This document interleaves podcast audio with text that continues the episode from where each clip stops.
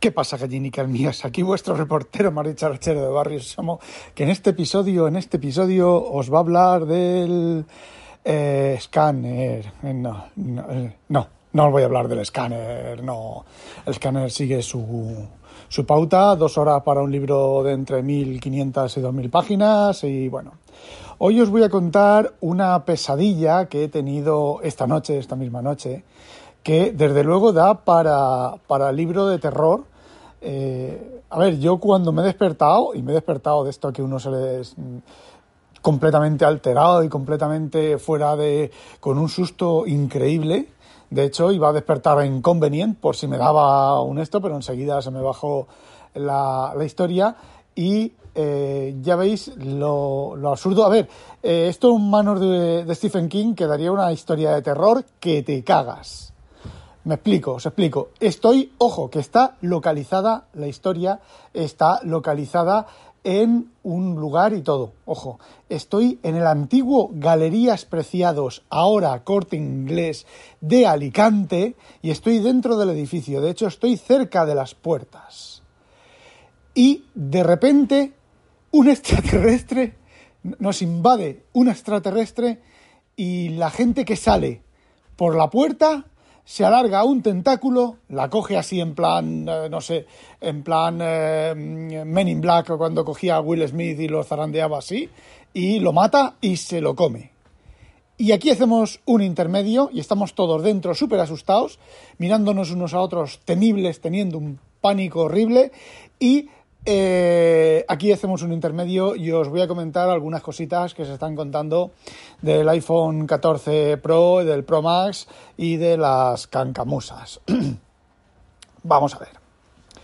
Eh, están reportando bastantes terminales que el, el esto del... Joder, no me el, el, este de ajuste de la cámara, de la vibración de la cámara, ¿vale? De que tú te estás moviendo y está vibrando y entonces la cámara mecánicamente se corrige. Bueno, pues con aplicaciones de terceros resulta que, eh, bueno, pues se pone a vibrar, pero fuerte, ¿eh? Hasta termina cascando el, el, el mecanismo porque eso normalmente cuando te estás grabando, pues si habéis visto algún vídeo grabando eso de cerca, pues veis como la, la, lente sube y baja despacito, bueno, relativamente despacito, y va haciendo, pues va, va intentando eh, em, reducir o eliminar el movimiento de tu, de tu mano o de que vas en coche y demás. Bueno, Apple ha recomendado que no se pongan los 14 Pro en bicicletas, ni en patinetes, ni en cosas de esas. Por lo tanto, no es que sea un problema de las aplicaciones de terceros, como decía Julio César Fernández, de las aplicaciones de terceros que usan APIs no nativas. No. Es un problema de hardware y yo casi os diría con la mm, casi seguro que sé cuál es el problema, ¿vale? Es muy sencillo son las tolerancias del hardware. Me explico. Yo, cuando hace muchos años, hace por lo menos 15 años, o puede que más, yo estaba, yo era el programador del hardware de que hacemos placas, ¿vale? Hacemos placas de, electrónica, ¿vale? Para máquinas, ¿vale? Tus microondas, tus lavavajillas, tu una plaquita de electrónica, ¿vale? Pues y un programa normalmente. Pues yo hacía el programa de las placas, ¿vale? Y las placas se diseñaban con un catálogo de componentes, con un catálogo de componentes que, eh, bueno, pues tú cogías el catálogo del fabricante y mirabas los precios, mirabas, había que mirar esas cosas, ¿vale? Mirabas los precios y todo y decías, bueno, pues vamos a comprar, a usar estos componentes con estas tolerancias, entonces tú diseñabas la placa, la electrónica, las resistencias con la tolerancia, teniendo en cuenta el valor mínimo y el valor máximo y que lo que tú querías obtener estaba dentro del valor mínimo y el valor máximo. Eso no lo hacía yo, ¿vale? Eso lo hacía el ingeniero de chatarrillas, como yo lo llamaba, y bueno, pues eh, se tenían en cuenta en los cálculos esas cosas. No se buscaba una resistencia que tuviera el menor valor y otra que tuviera el mayor valor, se montaba uno y luego la otra. No, no, los cálculos se tenían en cuenta que pudieran montar. Por ejemplo, si había tres resistencias en serie en un divisor de tensión, por ejemplo, pues que las tres tuvieran el valor mínimo y las tres tuvieran el valor máximo y eso estuviera dentro del rango de tu eh, de que, por ejemplo, la pata del microprocesador o lo que estuviera conectado ahí continuara funcionando, ¿vale? Igual que con los niveles del procesador y demás. Y luego se hacía el programa en base a esas tolerancias, ¿vale? Pues luego llegaba el montador y le decías, oye, tienes que montar estas resistencias de este valor, de este fabricante o de esta tolerancia, ¿vale? Entonces lo ponías en el BOM, en el Bill of Materials. Bueno, el, Bill of Materials, bueno, depende, había dos, hay dos Bill of Materials. El, el básico, que es eh, para la máquina, para el CNC, y el que tú describes la lista de los componentes con los datos que quieres y todo eso. Bueno, y luego el montador, pues eso se lleva una empresa que te lo monta, ¿vale? Le envía los Gerber, que es la información en formato que entienden las máquinas, que realmente es un fichero de texto con coordenadas y con, eh, sí, básicamente con coordenadas. Y eh, el fabricante te hacía las placas, te montaba las placas y te las devolvía montadas. Pero había veces el fabricante pues que no tenía esa referencia de componente o había encontrado otra más barata que le decía que valía lo que funcionaba igual, pero luego no funcionaba igual. Montabas el componente y luego pues la mitad de las placas estaban tenían componentes combinados fuera de rango y las placas no funcionaban. ¿vale? Eh, todo esto, bueno, pues se diseña con un poco de tolerancia, aparte del rango, pero mm, bueno, la cosa es que no funcionaban. Pues yo me imagino que esto de las lentes es básicamente esto. O Apple está usando electrónica y no ha tenido en cuenta las tolerancias totales, la suma de tolerancias, o el fabricante, bueno, pues eh, los chinos pues no han no han, eh, no han montado lo que, lo, que, lo que tenían que montar. ¿Y por qué digo esto? Porque hay unos terminales en los que falla y otros en los que no falla. Entonces, si eso es así, mm, es un problema de tolerancias. Máxime cuando Apple ha dicho que lo va la semana que viene, lo va a solucionar con un parche de software. A ver, yo tenía una máquina, nosotros diseñamos una máquina que eh, cuando hacías una acción sobre la máquina, sobre el, exterior de la, de la máquina, la placa, por temas de tolerancias y temas de errores de diseño, se reiniciaba. Entonces, si el software estaba haciendo esa opción y detectaba un reinicio, es decir, vamos a ver, tú tenías una EPROM, una memoria no volátil o una memoria con batería, y tú escribías ahí, voy a hacer, voy a expulsar un pitico de boina. Grababas, expulsar pitico de boina, y te encontrabas cuando reiniciabas la máquina, cuando se reiniciaba el programa, al hacer eso se reiniciaba el programa, ¿vale?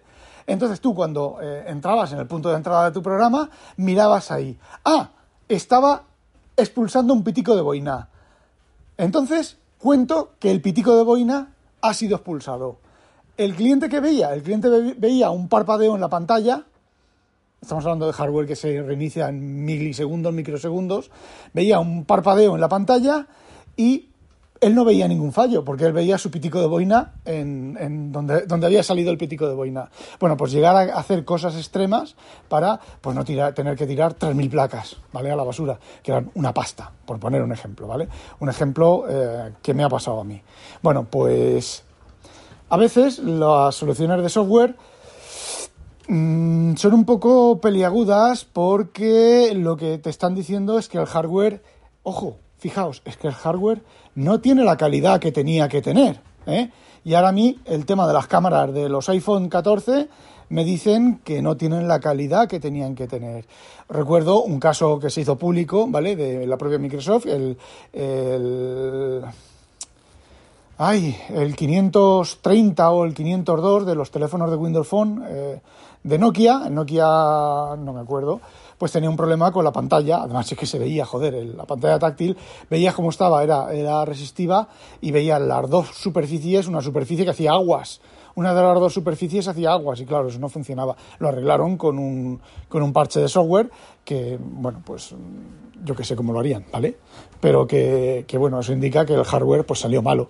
Esa, esa pantalla táctil pues funcionaba como el culo. Si es que veías tú las dos superficies, si te acercabas y mirabas el teléfono desde así desde casi, casi horizontal en tus ojos y veías y pasabas el dedo, veías cómo se iba hundiendo, la parte de arriba se iba hundiendo, iba haciendo contacto con la de abajo y había aguas había sitios en los que al tocar a un lado se hundía el otro lado también, porque había aguas, de forma de hacía deformación y tocaba en dos extremos a la vez. No sé cómo lo arreglarían. Lo arreglaron, ¿eh? funcionaba bastante bien. Fallaba de vez en cuando, muy raramente, pero eh, bueno, pero también te, te dice, te da una indicación de que eh, el hardware, la calidad del hardware no es la adecuada. ¿Vale? Ese teléfono era súper barato en comparación a lo que valían los teléfonos y bueno, pues tenía cierta justificación, ¿vale? Yo tuve uno de ellos, no recuerdo, 520, no me acuerdo el modelo. Bueno, pues esa es la primera en la frente sobre los nuevos iPhone 14, que son más caros. Me importa una mierda si es por el euro, me importa una mierda si es por lo que sea. Son mucho más caros y eh, el hardware tiene pinta de que Apple ha ido bajando la calidad del hardware poco a poco, poco a poco, y me da una impresión de que el hardware, bueno, pues no es. No es lo que era. Y bueno, ahora después de contaros esto, pues continuamos con eh, la pesadilla. Entonces nosotros estamos ahí dentro del corte inglés, que no nos. Claro, nadie se atreve a salir. Eh, aquí es donde ya entra el tema de los sueños. A ver, el corte inglés en el que yo estaba no había comida. No, mentira, sí, en ese corte inglés creo que es donde se recoge la comida de encargo. Entonces había comida y nosotros nos decíamos entre, nosotros, bueno, pues mientras quede comida, pues eh, nos salimos y bien, ¿vale? Pasan pasa tiempo, ¿vale? No sé cuánto pasa tiempo esto en manos de un novelista, pues ahí tiene para comer, para hacer historias de gente que se vuelve, se vuelve loca y sale, gente que, intente que intenta salir con, con eh, yo qué sé, con algún tipo de protección, que prueba cosas, bueno, eh, da juego para, para mucho. Yo en mi sueño no daba juego para nada, ¿vale? De repente nos anuncian por radio que han encontrado un arma efectiva contra el extraterrestre y que la van a disparar. Yo, que sigo estando cerca de las puertas para ver si salir, para salir de los primeros, yo cojo y me voy haciendo para atrás y me voy alejando de las puertas, que la van a disparar el arma en no sé qué. Y yo me voy alejando de las puertas porque, sinceramente, no me fío de nada ni de nadie. Y efectivamente, disparan el arma. Que bueno, que el arma eh, iba a matar al extraterrestre y no iba a causar ningún tipo de destrozo y tal. Y yo en mi interior pensaba, sí, ya, eso. Y me iba retirando para atrás. Aún así, yéndome retirándome hacia atrás del esto, bueno, disparan el arma, saltan todos los cristales, estilo película de esta de, de, cine, de, de, acción, todos los cristales del corte inglés. El corte inglés tiene unos ventanales y las puertas de entrada y salida y todos los cristales ahí todos volando, la gente herida, gente volando, golpeándose unos con otros, tal. Ahí ya empieza el. Ya estaba el, el tema de la tensión del miedo, estaba ahí, pero ya eso es otro otro incremento más y otro paso más. Y eh, bueno, pues explota todo, yo me puedo camuflar, camuflar, esconder debajo de una mesa, otra gente hace lo mismo.